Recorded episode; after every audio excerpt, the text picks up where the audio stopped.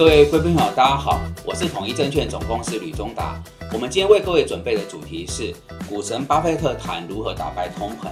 容我先回应贵宾朋友陆续提的问题，接着进入到以下几个子题，分别是台股短期投资判断、美股及美国经济动向，以及股神巴菲特面对通膨的智慧。先回应贵宾朋友过去几天跟我这里所提的问题。首先是美元指数的变化。呃，在我此刻录制影片的时候，美元指数已经站上一百零四。那么，美国升息循环带动美元走高，可能各位朋友多想想，怎么在这个大的趋势底下来投资布局赚钱。那努力把所有对震惊情势的看法落实成自己口袋的深度，这个是很实际的。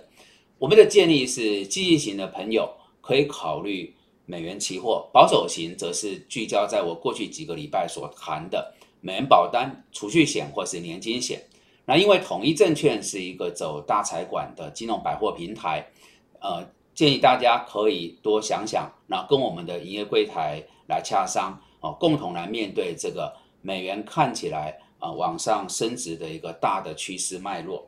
接着就是这一次四月三十号，呃，巴菲特的年度股东会，破克夏到底在这个阶段是什么看法？怎么做？哈？我想待会会再进一步的报告，那里面有几个重点，呃，巴菲特指出，就是做自己懂的事情，而且不要觉得我们比别人聪明，要有足够的理智，这才是成功投资呃的一个特质。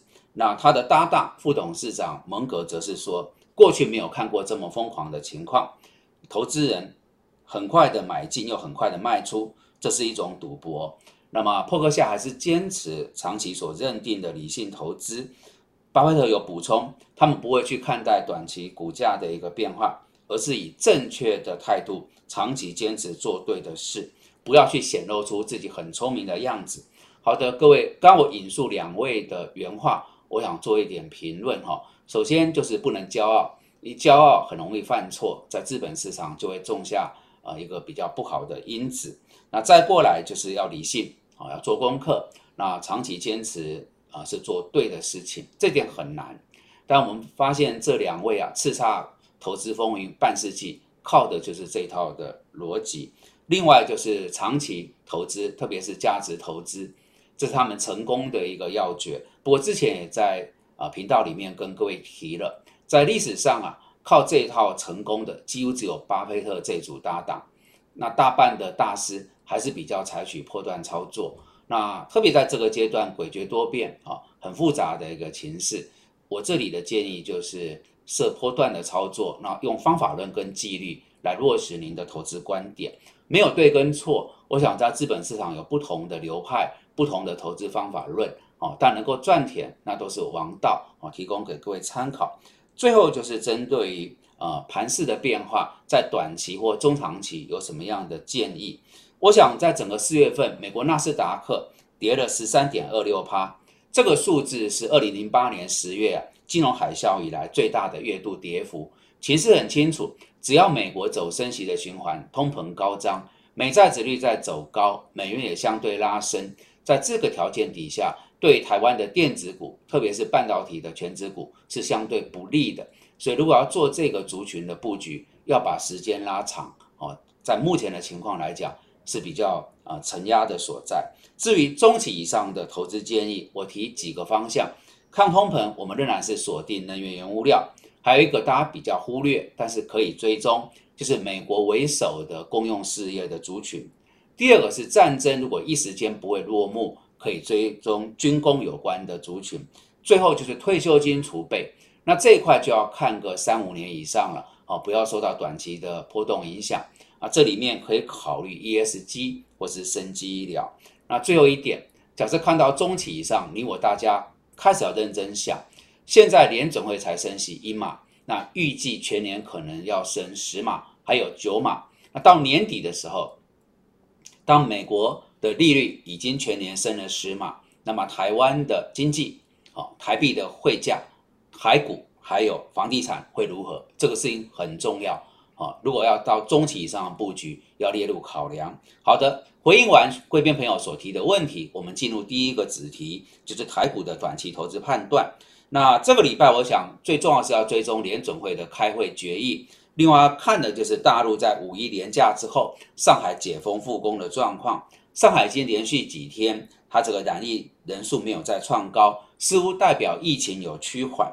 那如果可以顺利复工，这自然就会带动电子股的反弹。再者，持续进入五月，上市贵公司陆续公布四月的营收及第一季的财报。呃，基本面如果不错的公司，仍然有机会受到资金的青睐哈。那我们回顾四月份台股重创一千一百一一零一点二九点，跌幅是六点二二趴，市值缩水缩水三点四兆，以半导体族群为重灾区哈。那类股的指数跌幅超过一成，我想还是回到那个提醒啊，只要美债殖率反映美国升息跟通膨在走高。呃，这个不是基本面问题，它是筹码面跟机会成本的算计。那么，我们台湾的电子股，特别是半导体的全资股，它的本利比就会有修正的压力。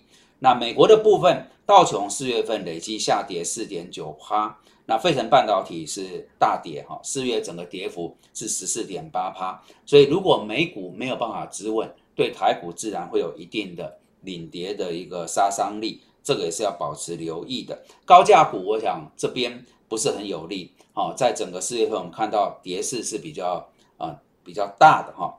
那我们作为一个收尾，就是以美国为首，通膨跟升息的循环，总体经济环境的变化，还有中国大陆封城对于后续整个半导体产业，特别是消费性电子族群它的影响，这个都是两个主要的变数哈。那外资的部分，呃，今年。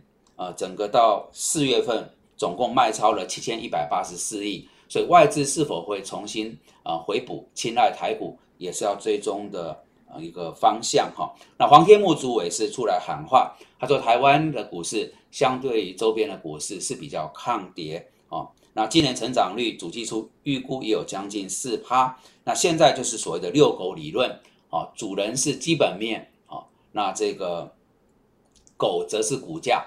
哦，股价这个跑来跑去，哦，就跟狗跑来跑去一样，但最终还是得回到基本面。所以整体来讲，它呃认为不需要到那么样的恐慌跟呃悲观，但还有八字真言，我想也值得参考。哦，注意风险，审慎选股。好，接着第二个子题，我们来看高盛的呃这个部分，他谈了美股的动向，也谈了一下美国消费者。啊，这边啊的一个弱化，整体美国经济的一个影响。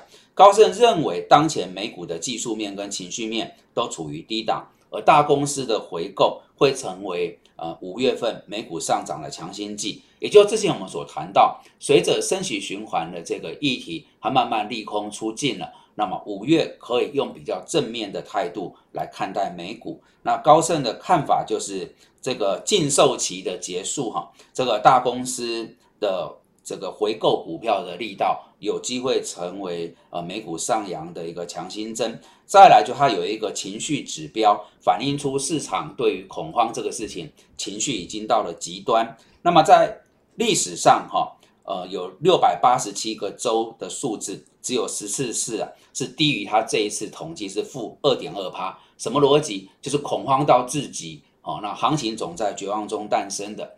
那么在以往的经验呢？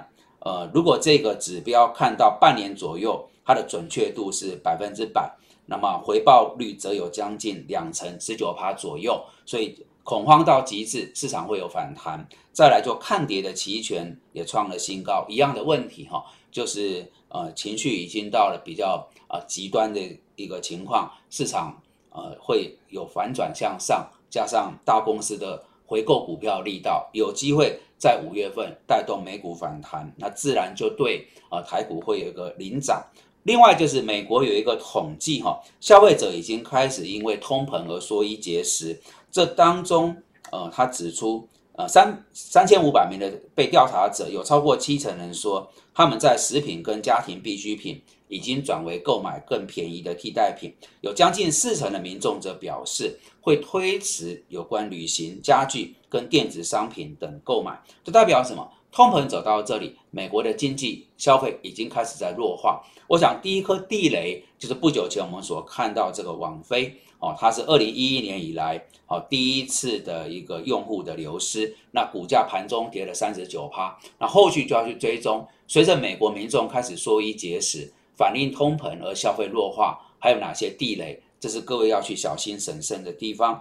最后一个子题就是锁定啊，巴菲特他们在面对通膨的一些投资的智慧。我来直接引用原话哈。那巴菲特说：“我们其实没有办法判断啊，市场是如何。通膨现在看起来非比寻常，但他也不晓得通膨呃下一步是怎么样哈。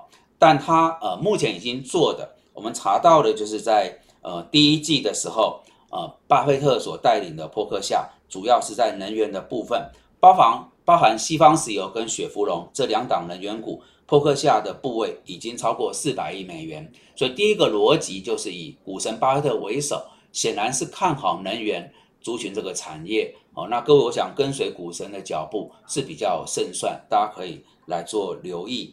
那另外一个他讲到就是说，呃，最好面对通膨的方法就是精进自己的职场的能力。当我们精通我们的工作，生产出民众愿意。呃，去购买有需求的产品或劳务，就是投资自己哈，就把呃做的最好，就是某个事情上你把它，就是你能够做的最好的事情，就是某一件事情上你把它做的特别好。那不管经济会如何，民众还是愿意买你的东西。所以投资自己，做自己擅长的事，成为对社会有用的人，就不用担心因为高通膨而货币购买力贬值。好，在他的原话。我想就两个角度，刚刚所谈到了，破克夏为首看好整个能源族群，所以他在这边是重仓布局，各可以去追踪呃能源原物料相关的标的啊，包含台湾的塑化股。第二个，面对通膨最好的方法是精进自己的工作能力，投资自己。我想这也是长期以来我所诉求，各位投资朋友还是要以工作收入为主哦，累积自己的职场竞争力。那。心有余力再来做投资理财的规划，这是一个比较稳健的做法。好的，以上是我们为各位所准备的主题。如果大家觉得我们的内容有助于判断跟操作，敬请帮忙按赞、订阅、分享跟开启小铃铛。也感谢各位的参与。